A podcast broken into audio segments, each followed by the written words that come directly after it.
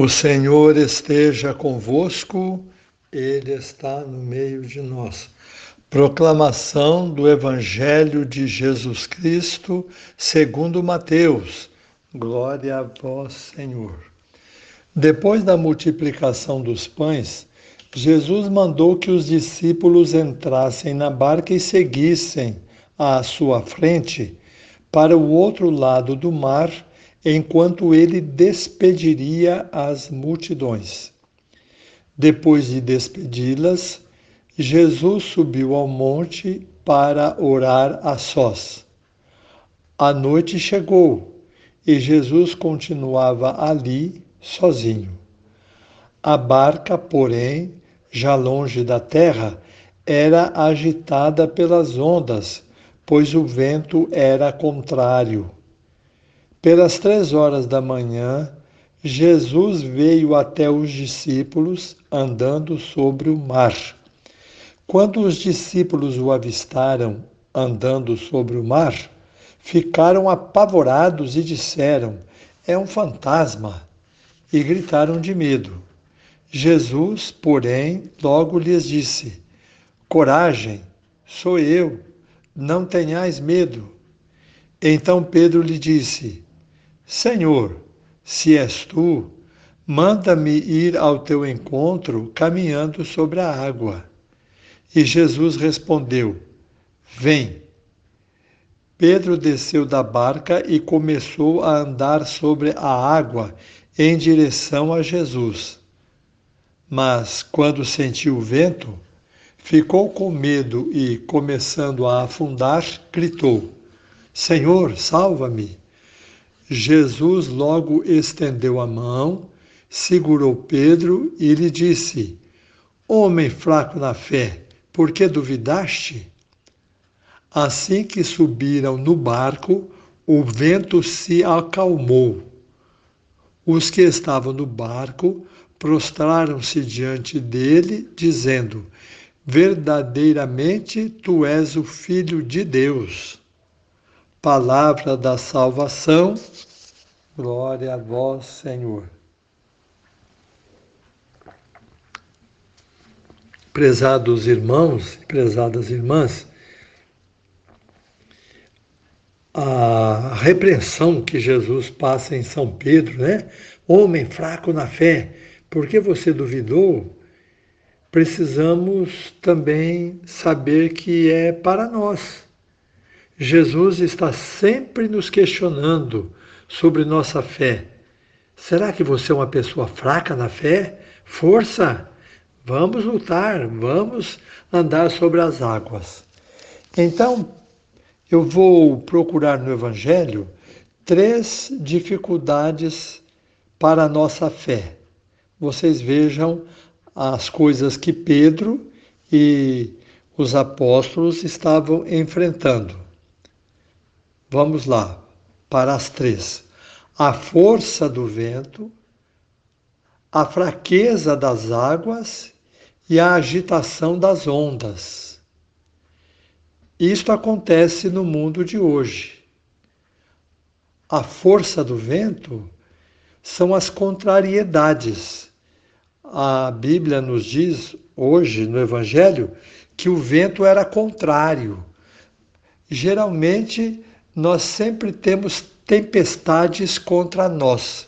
Quantos problemas, quantas dificuldades. Além das dificuldades naturais, nós temos as dificuldades que são montadas pelos outros. Dificuldades naturais. Quanto uma criancinha demora para aprender a andar, meu Deus do céu, e levanta e cai, e levanta e cai e depois vai à escola e não quer ficar longe da mãe e quer que a mãe fique na escola. E depois é, vai, vai, vai, aí começa a adolescência e namora e não namora, e vai ser isso e não vai, e fica contra a sociedade e não fica. Depois vem o namoro, namora, não namora, vai namorar, não dá certo, o namorado trai, ou a namorada trai, vai, vai, casa, aí vem, e vem mais uma coisa, até o final da vida Quanto vento contrário nós temos, sem dizer então aquelas coisas que foram construídas pelos outros em volta de nós. As pessoas que podem nos odiar, as pessoas que ficam devendo e não pagam, você está em dívida, está precisando para pagar outro e não recebe, e assim por diante. Doença, ingratidões e uma série de coisas, né? Então, a força do vento contrário. Depois, nós temos a fraqueza das águas. As águas ali estavam colocando medo nos apóstolos por causa do vento. Mas quando São Pedro andou em cima, a água é mole, vamos dizer assim, é muito fraca, não é verdade? É, ele é, foi afundando. Então, o que é a fraqueza da água? Isso cabe muito, mas muito para o mundo de hoje. Atualmente, é, a sociologia está falando da sociedade líquida, o amor líquido, a verdade líquida. As pessoas não têm mais substância, não todas, né? mas a maioria não tem força para lutar, não tem entusiasmo para viver, é, mudam de opinião com a maior facilidade, com a maior facilidade.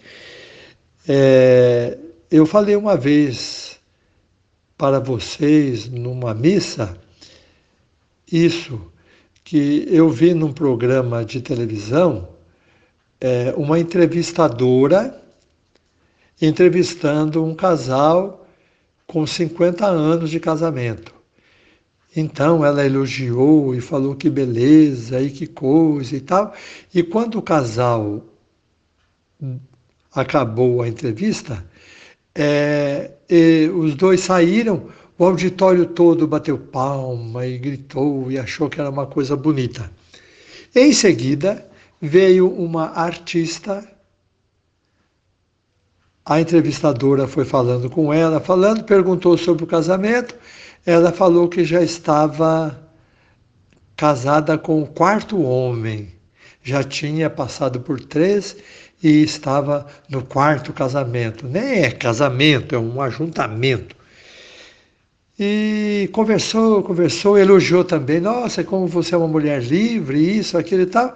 Quando ela se levantou e saiu, todo mundo bateu palma e achou aquilo uma maravilha.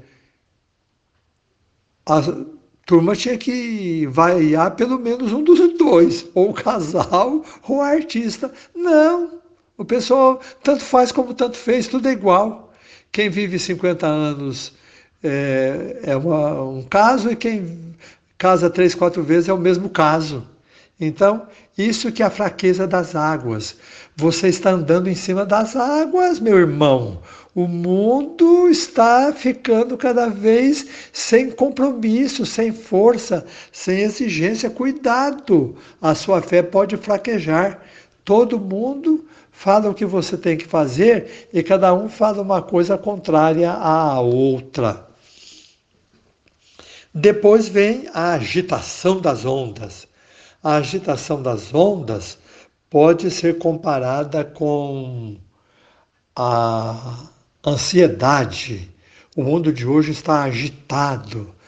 Mesmo precisando ficar em casa, as pessoas estão agitadas, elas não conseguem ficar em casa.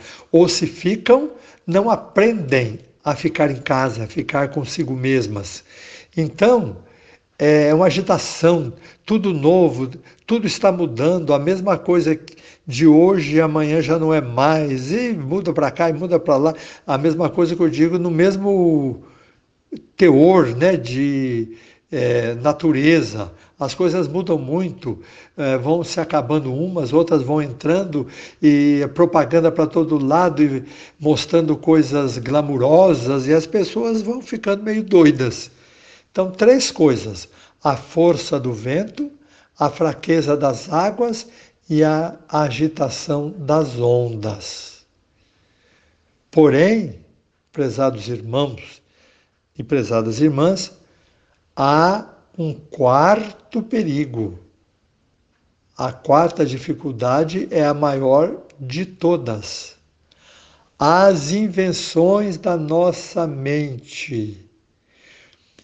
No meio do vento contrário, com a fraqueza das águas e com a agitação das ondas, o que aconteceu com os apóstolos?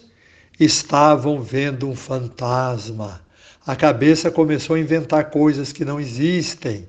A cabeça começou a bolar sofrimento, começou a bolar fantasias. E o povo de hoje é muito fantasioso, inventa muita coisa. Quantas pessoas acham que só por se enfeitarem já são legais?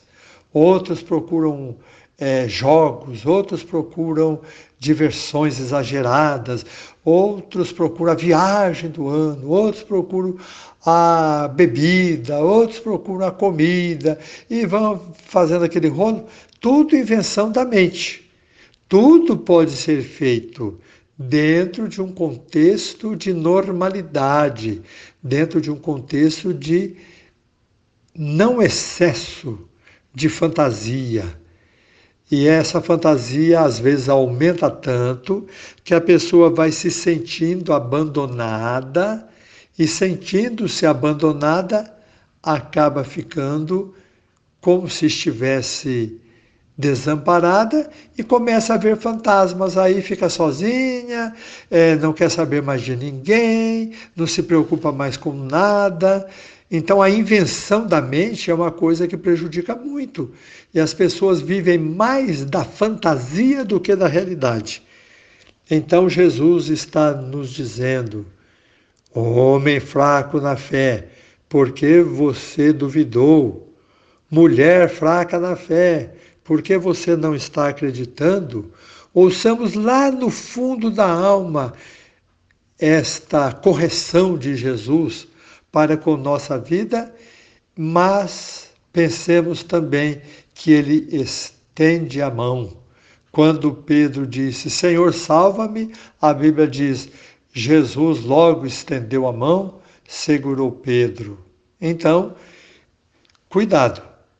No meio da força do vento, da fraqueza das águas, da agitação das ondas, da invenção da nossa mente, digamos a Jesus: Senhor, salva-me, para que Ele possa segurar a nossa mão e aumentar a nossa fé.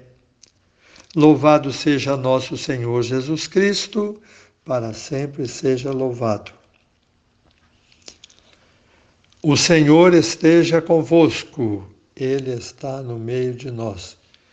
Nosso Senhor Jesus Cristo esteja convosco para vos proteger, ao vosso lado para vos defender, dentro de vós para vos conservar, à vossa frente para vos guardar, atrás de vós para vos proteger, acima de vós para vos abençoar. Ore por vós, vos conserve e vos abençoe. Ele que vive e reina pelos séculos dos séculos. Amém. A bênção de Deus Todo-Poderoso, o Pai e o Filho e o Espírito Santo. Amém.